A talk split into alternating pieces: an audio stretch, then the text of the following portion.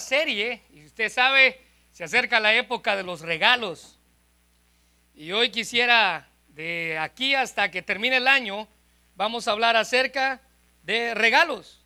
Regalos que Dios nos da, regalos inusuales de parte de Dios. Ese es el tema de nuestra serie, regalos inusuales de parte de Dios. A, a todos creo que nos gustan los regalos y no hay nadie aquí que pueda decir lo contrario, ¿no? Pero hay regalos que Dios nos da que son inusuales, vienen envueltos extrañamente, vienen y están diseñados no para herirnos, sino para ayudarnos a mejorar. Y Jeremías capítulo 8, versículo 18, si usted puede ir conmigo a Jeremías capítulo 8, versículo 18, la Biblia nos presenta un regalo que es un poco inusual de parte de Dios para nosotros. Jeremías capítulo 8, versículo 18.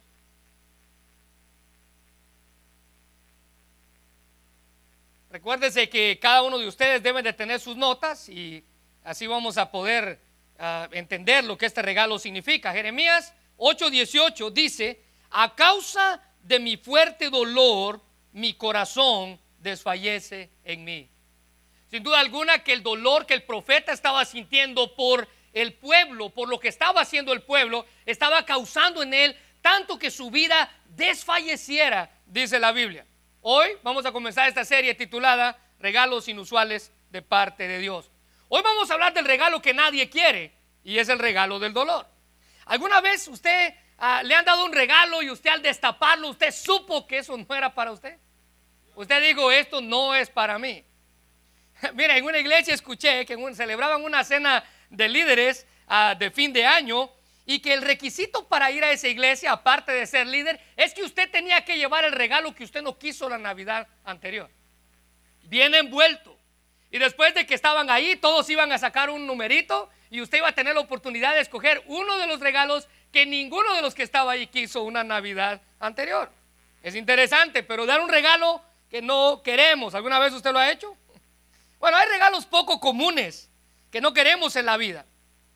Y un ejemplo de esto, y probablemente usted ha escuchado hablar acerca de esto, pero un ejemplo de un regalo que nadie quiere es un elefante blanco. Imagínese que alguien llegara a usted y le dijera, te voy a regalar un elefante blanco. Bueno, en nuestro, en nuestro contexto, tal vez eso no tiene mucho significado, pero en el contexto en el que esto se daba, era que los elefantes blancos, también conocidos como elefantes albinos, se caracterizaban por presentar en su piel distinta tonalidad, un, un tono gris más claro, tanto que los hacía notarse más blancos que los demás elefantes. Eran raros en su especie hasta el día de hoy. Y únicamente se consideraba que había una antigua tradición que consideraba que los elefantes blancos eran propiedad únicamente del emperador y él era el único que los poseía. Él presumía el título de el señor de los elefantes blancos. Solo él podía montarlos, solo él podía disfrutarles. Son animales poco comunes y tanto así que necesitaban un extremo cuidado. Era un regalo que nadie quería. Déjeme explicarle por qué. Cuando se regalaba un elefante blanco a un miembro del reino, a una parte, un súbdito de este emperador, era en forma de castigo para él.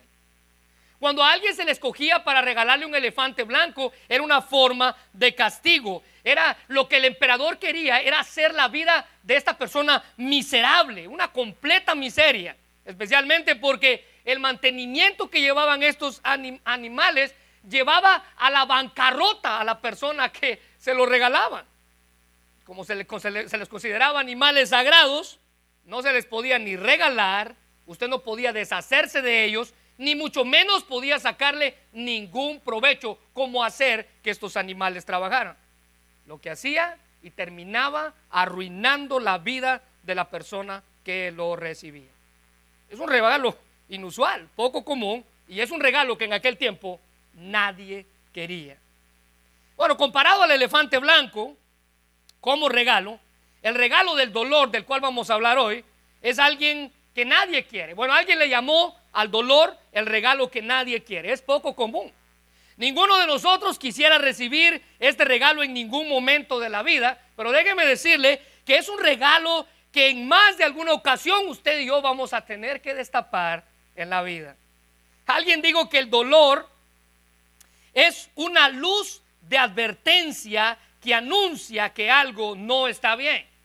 El dolor es una luz de advertencia que anuncia que algo no está bien. Bueno, imagínese que una luz en, su, el tablero de su vehículo se enciende mientras usted va manejando. Imagínese que esa luz se enciende y le está anunciando que algo dentro del carro no está bien. Bueno, usted y yo podemos responder de tres maneras a esa luz. En primer lugar, podemos ignorarla y decir, no, no pasa nada. Y la luz se enciende y usted dice, no, está todo bien, no pasa nada. Y cuando vamos por la vida así o cuando usted va conduciendo su vehículo, usted se da cuenta que sí, algo estaba pasando. Se dio cuenta que esa luz le estaba indicando que algo estaba mal dentro del vehículo. Otra manera en la que usted puede eh, eh, responder ante esa luz que se enciende en el tablero de su carro, es usted toma un martillo que tiene a un lado y quiebra la luz. usted quiebra la luz. En primer lugar la ignora, en segundo lugar usted se deshace de la luz. Pero después de haberse deshecho de la luz, usted se da cuenta que ya no está la luz, pero el problema persiste. El problema está allí. Su carro se está arruinando. Algo más grave pudo haber pasado. Pero en tercer lugar, usted puede responder a la luz atendiéndola, escuchando lo que la luz le está diciendo, pararse, detenerse y ver qué es lo que está sucediendo, qué es lo que está mal. Bueno, déjeme decirle que lo mismo pasa con el dolor. Lo ignoramos y pronto usted se da cuenta que por más que usted ignore el dolor, el dolor sigue allí. ¿Alguna vez ha tratado de ignorar un dolor de cabeza? Por más que usted lo ignore, el dolor no se va. Él está allí. ¿Alguna vez ha tratado de ignorar un dolor de muelas? Por más que usted lo ignore, el dolor está allí. Otra de las maneras en las que usted puede resolver, le dije, usted puede quebrar el tablero, al igual que cuando el dolor viene a su vida, usted puede arrancar la parte de su cuerpo que le está doliendo. Así que si le duele la cabeza mañana, arranque su cabeza y usted se va a dar cuenta que el dolor persiste allí. O el dolor es una luz que nos anuncia que algo no está mal. Usted puede atender el dolor, descubrir cuál es el propósito del dolor. Mire, todos hemos experimentado dolor en nuestra vida. En ocasiones es un dolor físico, es algún problema de alguna enfermedad, alguna enfermedad crónica, algo que ha estado en su cuerpo, cualquier cosa, un padecimiento de años que ha consumido su vida. En otras ocasiones es un dolor emocional, una infidelidad, un abandono, un engaño, o tal vez usted ha sufrido un dolor mental, esa clase de pensamientos, de deseos que vienen a su vida que usted sabe que no están bien. Bueno, ese es el regalo del dolor, un regalo poco común, un regalo inusual de parte de Dios, envuelto, les dije, en una forma extraña, pero que aunque sea un regalo que ninguno de nosotros queremos en ninguna fecha especial, déjeme decirle que es un regalo que sí necesitamos experimentar en nuestra vida. Philip Yancey escribió un libro titulado ¿Dónde está Dios cuando duele? Y en ese libro él explica lo siguiente. Nunca he leído un poema que exalte las virtudes del dolor, ni he visto una estatua levantada en su honor, o he escuchado un himno, una canción dedicada a él. Al dolor por lo general se le describe como desagradable, entre comillas. Los creyentes, en realidad, no saben cómo interpretar el dolor.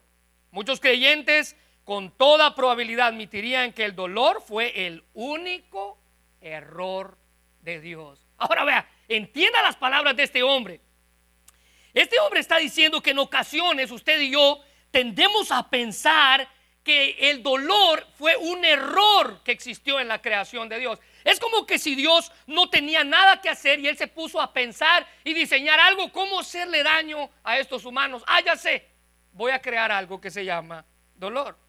El problema de pensar así, hermanos, es que estamos totalmente lejos de la verdad. Porque aunque sea un regalo que nadie quiere, el dolor viene a darnos lo que muchas veces necesitamos en nuestra vida. Bueno, ¿qué obtenemos del regalo del dolor?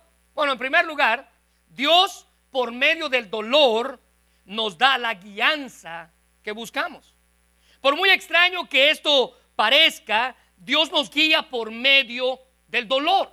Dios nos guía por medio del dolor. No sé si se ha dado cuenta, pero ese pequeño freno que se pone en la boca de los caballos, ¿usted ha visto? Es un pedazo de metal que se incrusta en su paladar, eso se le llama el freno de los caballos. No está puesto ahí para que el caballo se sienta cómodo con él.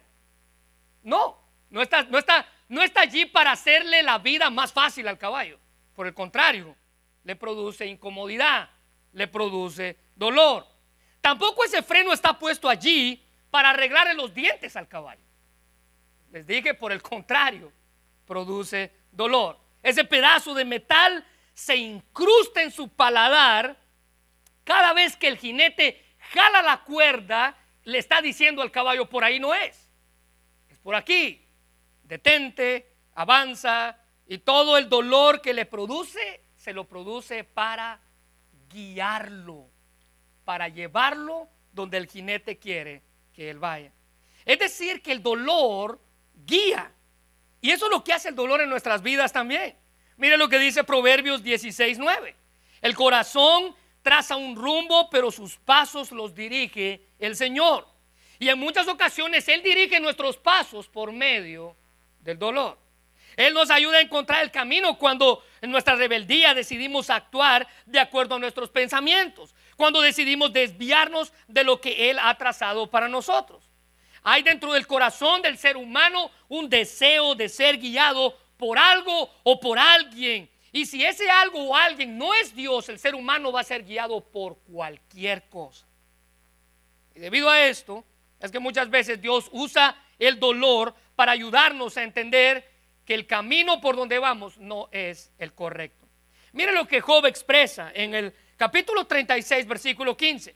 Pero Dios rescata al afligido en medio de su sufrimiento y lo hace entender en medio de su dolor. Es decir, que el dolor trae entendimiento a nuestra vida para saber qué decisiones y en qué circunstancias yo debo de actuar. Recuerde que estas palabras fueron dichas por uno de los amigos de Job llamado Eliú, que vino a visitarlo mientras Job estaba pasando por una tremenda desgracia, un tremendo dolor. Sus hijos habían muerto, todas sus propiedades se las había perdido, su salud estaba quebrantada con una llaga de la punta de la cabeza a la punta de los pies. Su esposa le había dicho, ¿por qué mejor no te mueres si ya te están pasando todas estas cosas malas? Y en medio de esa circunstancia, Eliú, le dice, mira, Dios en muchas ocasiones nos hace entender por medio del dolor. Job estaba en una gran angustia, sufriendo por su dolor, pero el dolor trae entendimiento a nuestra vida nos hace retractarnos de la manera en la que nosotros estamos viviendo.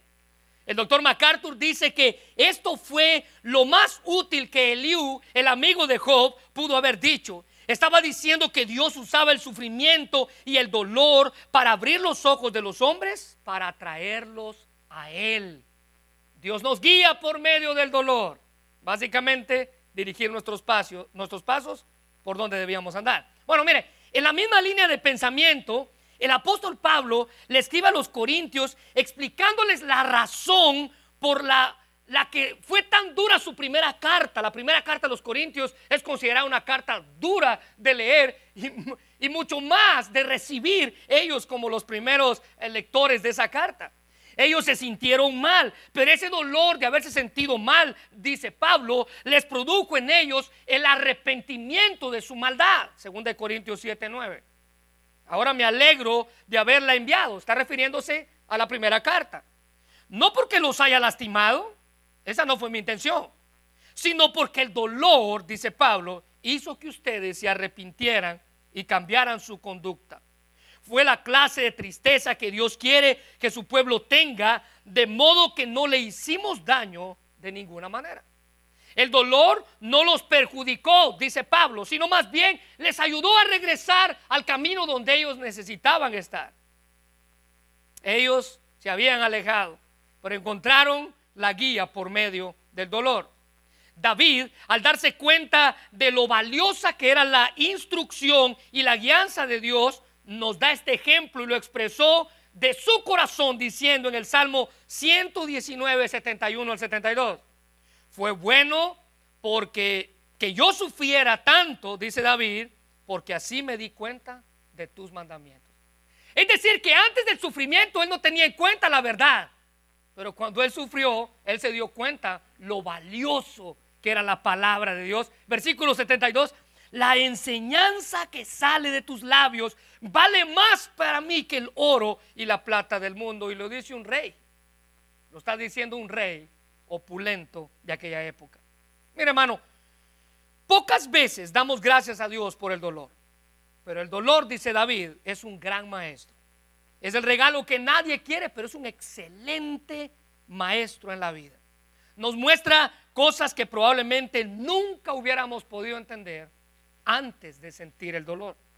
C.S. Lewis escribió un libro titulado El problema del dolor.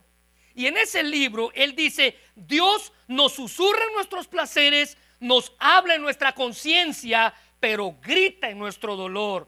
El dolor es el megáfono de Dios para despertar a un mundo sordo. Cada vez que usted sienta dolor es porque Dios le está gritando a usted. Ahora, ¿qué es lo que le está diciendo? Oh, yo no lo sé pero con toda seguridad sé que Él se lo va a mostrar. Porque el dolor es una guía, una guía que usted y yo buscamos. En segundo lugar, hablando del dolor o de este regalo que nadie quiere, Dios, Dios, por medio del dolor, en segundo lugar, nos da la corrección que necesitamos. El dolor no solamente es instructivo, sino que el dolor es correctivo. Aunque muchas veces tratamos de ignorar el dolor, Dios nos corrige por medio de él. El asunto aquí es que no aprendemos si no es por medio del dolor. Así de extraños somos los seres humanos. A los, niños usted les puede instruir una y otra vez, no toques eso, no hagas esto, no, no, no, no, pero no es hasta que sienten dolor que saben las cosas que pasan en la vida. ¿Alguna vez usted trató de meter una llave en el enchufle de la electricidad? Yo recuerdo cuántas veces mi abuela y mi mamá nos decían, no hagas eso, te va a hacer daño, te va a hacer daño. Yo no sé si usted se recuerda de aquellos tomacorrientes antiguos que eran como redonditos. Una vez estábamos jugando y mi hermana, la tercera, la que sigue a mi hermano, agarró una llave y lo primero que hizo fue nunca más lo volvió a hacer. ¿Por qué? Porque produjo dolor. Porque el dolor es correctivo. Luego este, crecemos y déjeme decirle que la cosa no cambia con respecto a esto. Necesitamos seguir experimentando dolor para aprender. Pasamos una y otra vez por el mismo error. Pareciera que el dolor no nos ha enseñado nada. Es como si esta fuera la única manera en la que los seres humanos pueden aprender. Miren lo que dice Proverbios 30, 20. Los azotes que hieren son medicina para el malo y el castigo purifica el corazón. Matthew Henry decía, refiriéndose a este pasaje, que la reprensión seria a veces mucho bien hace a nuestra vida. Pero tal es la corrupción de la naturaleza que los hombres aborrecen ser reprendidos por sus pecados. Si Dios usa aflicciones severas para purificar el corazón y equiparnos para su servicio, tenemos causa para estar muy, muy, muy, muy agradecidos. Debemos de estar agradecidos por la corrección que Dios nos da por medio del dolor. ¿Alguna vez usted ha agradecido a Dios por algún dolor que usted tuvo y que le corrigió algo? Bueno, el dolor en cierta manera corrige nuestra vida y muchas veces necesitamos dicha corrección. Pocas veces cambiamos cuando todo va bien. No sé si se ha dado cuenta, pero experimentamos corrección y nuestra vida cambia. Cambiamos la manera de pensar, cambiamos la manera de ver las cosas, cambia nuestra vida. Note la manera en la que el escritor de Hebreos ve la corrección por medio del dolor en nuestra vida. Hebreos 12, del 8 al 10, dice, si Dios no los disciplina a ustedes como lo hace con todos sus hijos, quiere decir que ustedes no son verdaderamente hijos, sino ilegítimos. La reina Valera dice bastardos. Versículo 9. Ya que respetábamos a nuestros padres terrenales que nos disciplinaban, y todos creo que estamos de acuerdo con eso, nadie de nosotros le ha reprochado a nuestros papás que nos disciplinaron. Escuche bien esto. Entonces, ¿acaso no deberíamos someternos aún más a la disciplina del Padre con P mayúscula, refiriéndose a Dios, de nuestro espíritu y así vivir para siempre? Pues nuestros padres terrenales nos disciplinaron durante algunos años e hicieron lo mejor que pudieron. Pero la disciplina de Dios siempre es buena para nosotros a fin de que participemos de su santidad. Lejos de abandonarnos, hermanos, el Señor se manifiesta a nosotros como el Padre para disciplinarnos. Y la disciplina busca corregir como cuando se educa a un niño. Esta disciplina no se administra rudamente, sino en amor, pensando el bien que la persona necesita. en lugar de desalentarse cuando Dios lo disciplina por medio del dolor, debemos considerarlo como una evidencia de su amor. Dios trata de ayudarnos a madurar. Y ese dolor es la corrección que necesitamos en la vida. Job capítulo 5, versículo 17 dice, pero considera la alegría de aquellos a quienes Dios corrige. Cuando peques, no menosprecies la disciplina del Todopoderoso. ¿Alguna vez se ha alegrado usted cuando Dios lo ha corregido? Bueno, mire, note las palabras de Elifaz, otro de los amigos de Job, que vinieron cuando él estaba en gran dolor y agonía y en la situación en la que él se encontraba.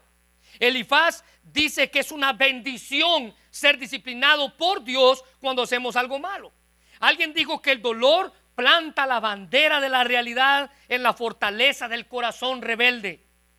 Hebreos 12:7 dice, ustedes están sufriendo, ustedes están sufriendo para su corrección.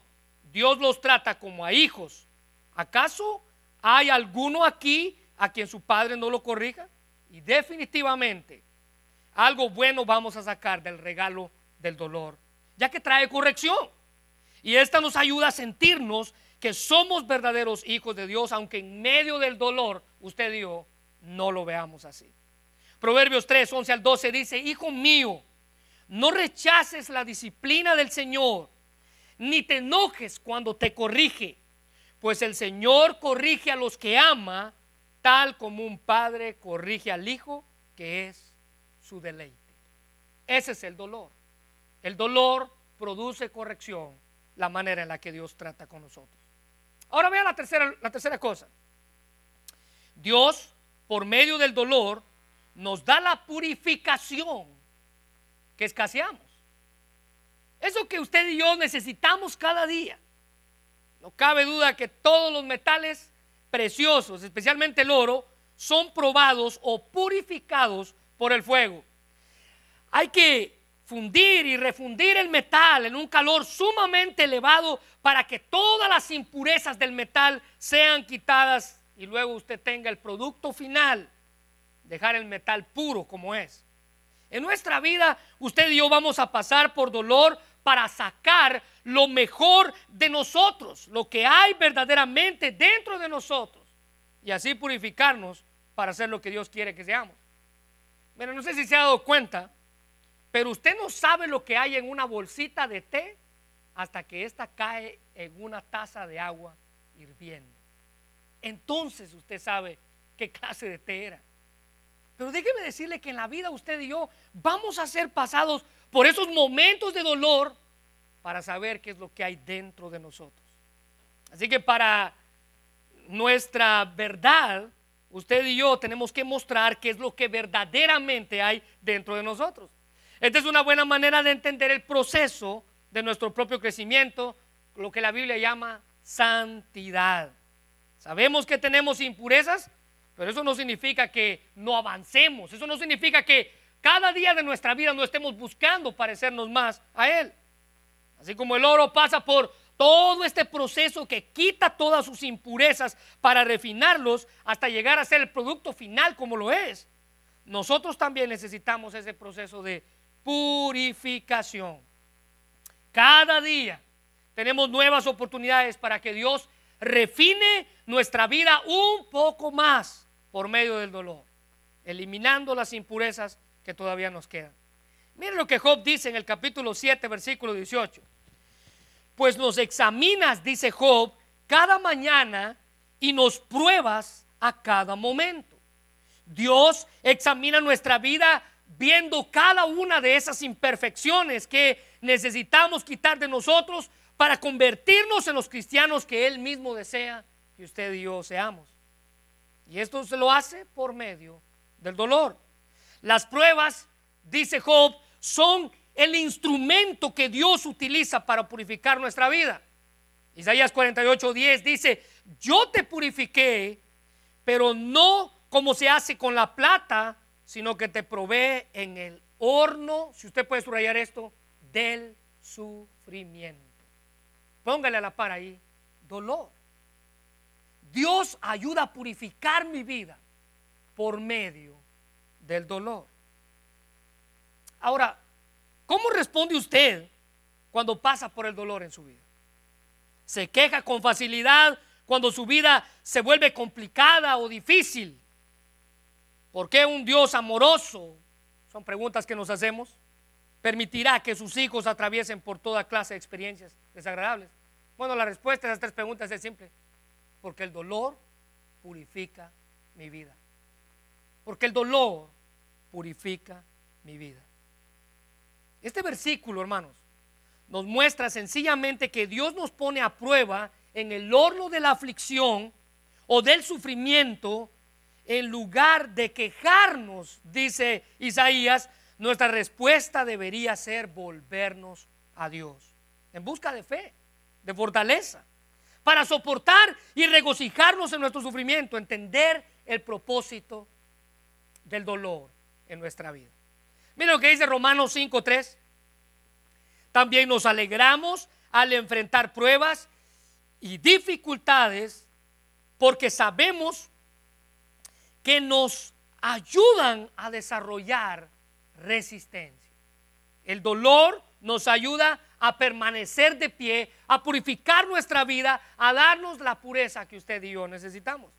Santiago capítulo 1, versículos 2 al 4 dice, hermanos míos, ustedes deben tenerse por muy dichosos cuando se vean sometidos a pruebas de toda clase. Versículo 3, pues ya saben que cuando su fe es puesta a prueba, ustedes aprenden a soportar con fortaleza el sufrimiento, porque, pero, pero procuren que esa fortaleza los lleve a la perfección, a la madurez plena, sin que les falte nada. El sufrimiento produce en mí perseverancia y esa perseverancia me lleve a mí a madurar y a entender la pureza que Dios quiere en mi vida. El dolor nos ayuda a madurar, a ver la vida desde la perspectiva de Dios. Y por consiguiente, nos ayuda a purificar y a quitar de nosotros todo aquello que nos estorba para cumplir el propósito de Dios en nuestra vida. Sin la prueba, nunca usted va a saber de qué usted es capaz. Sin la prueba, nunca nos vamos a dar cuenta de lo que somos capaces. Ni creeríamos que somos capaces. Sin la purificación, no seríamos semejantes a Cristo. Ahora, ¿qué clase de adversidad enfrenta usted actualmente? ¿Qué clase de dolor está produciendo en su vida? Porque el dolor nos ayuda a purificar nuestra vida para ser más como Cristo Jesús. En cuarto lugar, Dios, por medio del dolor, nos da la protección que anhelamos. Dios, por medio del dolor, nos da la protección que anhelamos. Parece contradictorio, pero el dolor nos protege, nos mantiene alejados de lo que nos hace daño. ¿Alguna vez usted se ha lastimado con algo por haberlo hecho de la manera equivocada y se dio cuenta que pudo haberlo hecho de otra manera y no sentir dolor. Bueno, el dolor es esa experiencia que se produjo en nuestra vida y que nos ayuda a protegernos de no cometer el mismo error. ¿Cómo lo aprendimos? Por medio del dolor. Miren lo que dice el Salmo 34, 7. El ángel del Señor monta su campamento alrededor de sus fieles seguidores y los protege. ¿Y cómo Él protege nuestras vidas? Bueno, Dios nos protege y en muchas ocasiones lo hace por medio de sentir dolor. Es decir, que permite que el dolor llegue a nosotros para no, no para herirnos, sino para protegernos. Y en muchas ocasiones experimentamos circunstancias dolorosas que tienen como propósito impedir que nos hagamos daño. Mire, yo no sé si usted sabía esto, pero el Salmo 23 tenemos la imagen perfecta de un pastor, escrito por un pastor. David, siendo un muchacho, él era pastor de ovejas. Y en su vida como salmista, él escribió el Salmo 23 en su propia experiencia del cuidado de las ovejas, donde describe a Dios como el buen pastor, el gran pastor, Dios. Él entendía, David entendía el cuidado y la protección que una oveja necesitaba.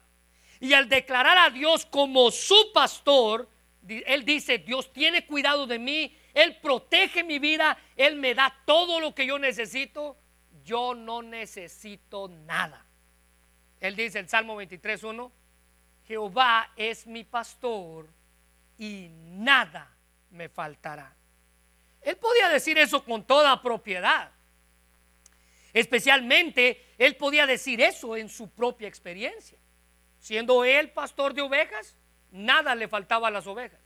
Las ovejas querían comer, él las llevaba a comer. Las ovejas necesitaban cuidado, él las cuidaba. Venía un, uh, animal a quererles hacer daño, él las defendía. Las ovejas no necesitaban nada. Entonces él dice, si Dios es mi pastor, yo no tengo necesidad de nada.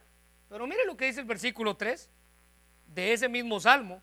Él confortará mi alma, me guiará por sendas de justicia por amor de su nombre. Ahora quiero que subraye o hágale un círculo, por favor, a la palabra confortará. Porque eso en nuestro idioma significa ponerse cómodo, ¿verdad? Póngase confortable, dice usted. Usted se quita los zapatos, usted se recuesta en el sillón. Bueno, en el lenguaje original en el que la Biblia fue escrito, esa palabra tiene la idea de restaurar o reparar algo que estaba dañado.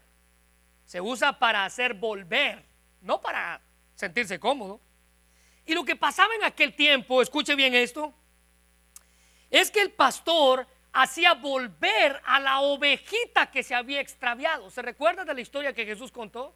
de este hombre que tenía 100 ovejitas, pero una se le perdió y él fue desesperadamente a buscar a la que se había perdido, dejando a las 99 en un lugar seguro, pero dice la Biblia que él estaba convencido que esa, que número 100 iba a regresar de vuelta. Bueno, eso es lo que el pastor hace. Él hacía volver a la ovejita que se había extraviado. Pero el problema era cómo lo hacía volver.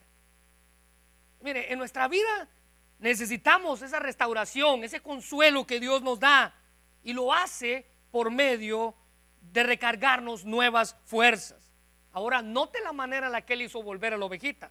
Ezequiel capítulo 39, 2 dice, y quebrantaré, subraya esa palabra por favor, y te conduciré y te haré subir de las puertas del norte y te traeré sobre los montes de Israel y te quebrantaré.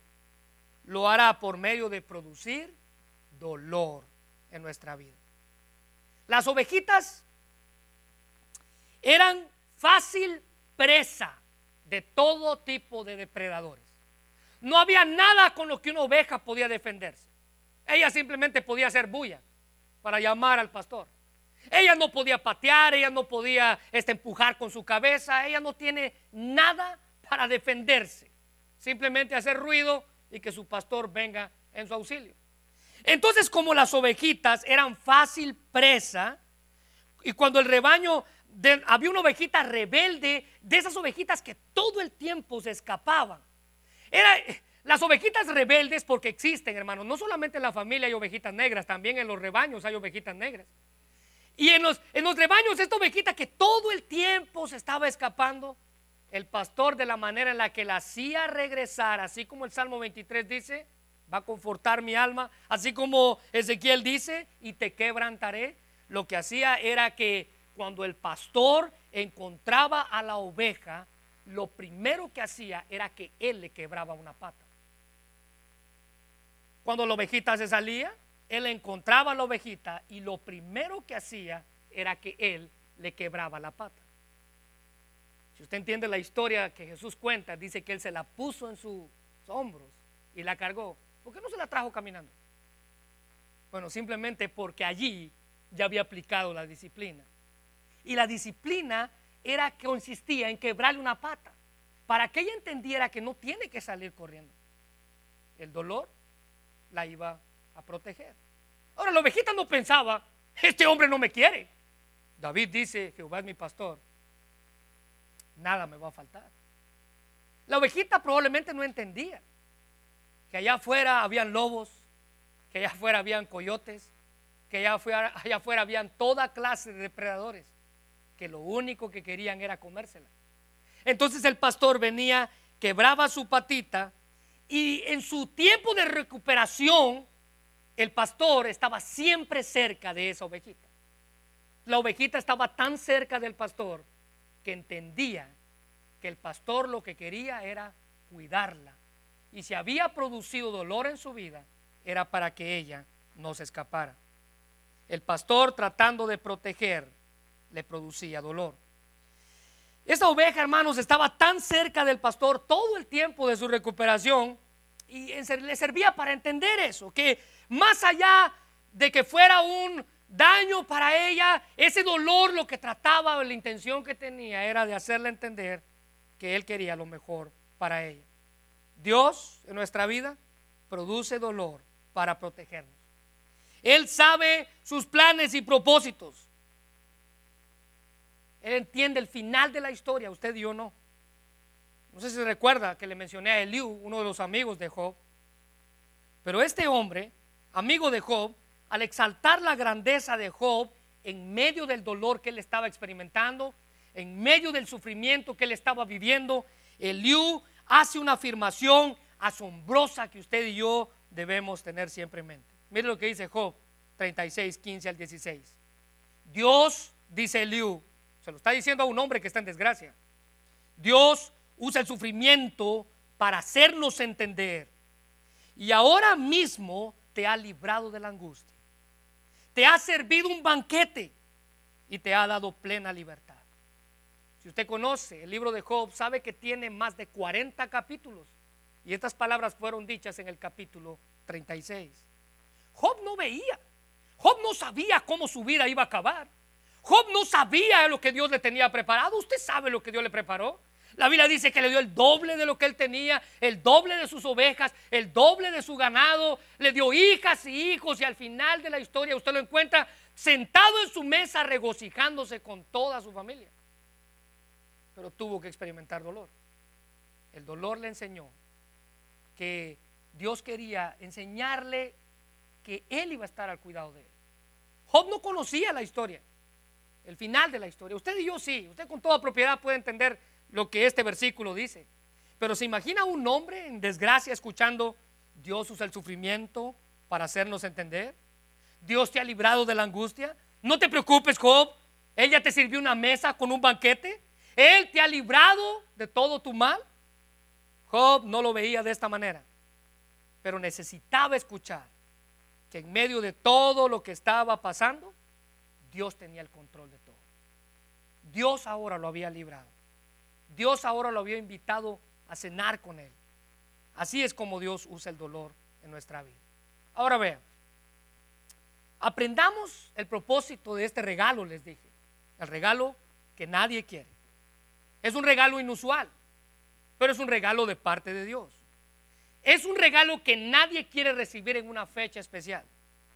Pero el dolor que experimentamos en nuestra vida, déjeme decirle que nos identifica con Cristo, a quien en la Biblia le llaman, en Isaías 53.3, despreciado y desechado entre los hombres. Subraya esto, varón de dolores.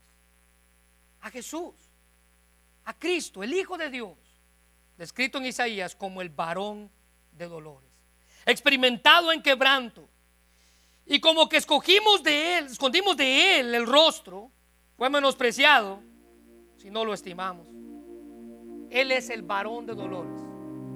con quien nos identificamos cada vez que usted y yo experimentamos dolor.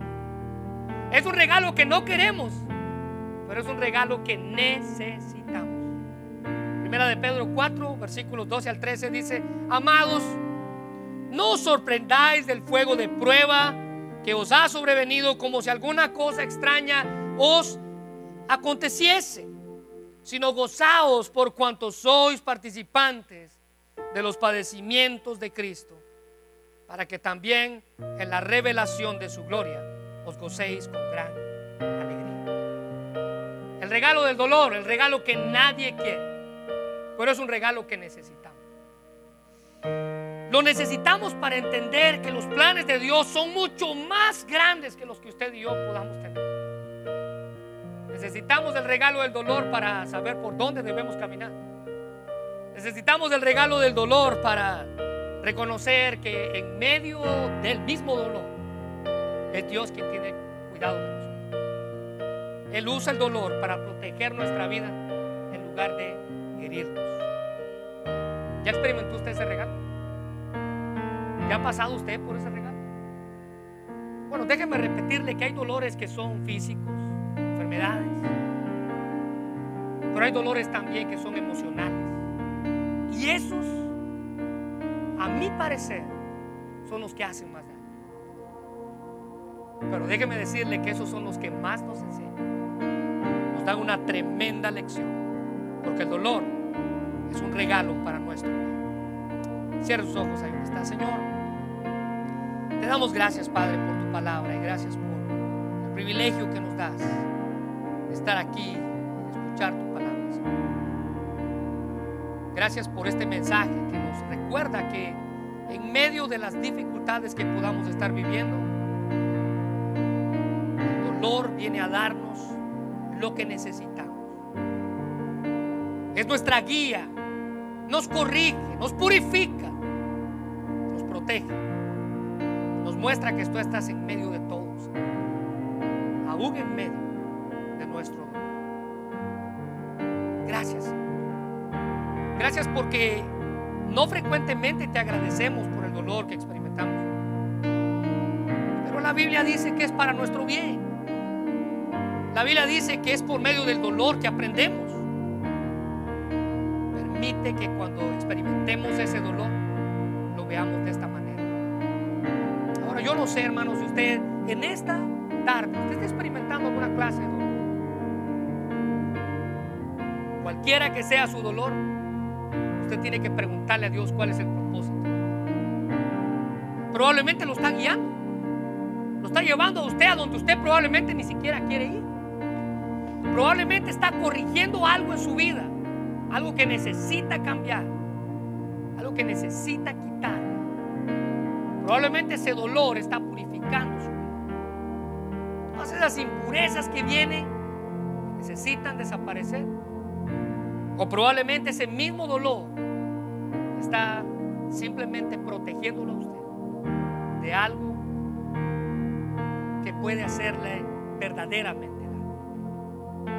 Cuando le pide a Dios y le dice, Dios muestra cuál es el propósito de este dolor. Gracias por tu palabra y gracias por el privilegio que nos das de escucharla. Bendice este mensaje. Y esta semana, Padre, ayúdanos a entender si experimentamos dolor, tú vas a mostrarnos cuál es el propósito de él. Gracias por lo bueno que eres.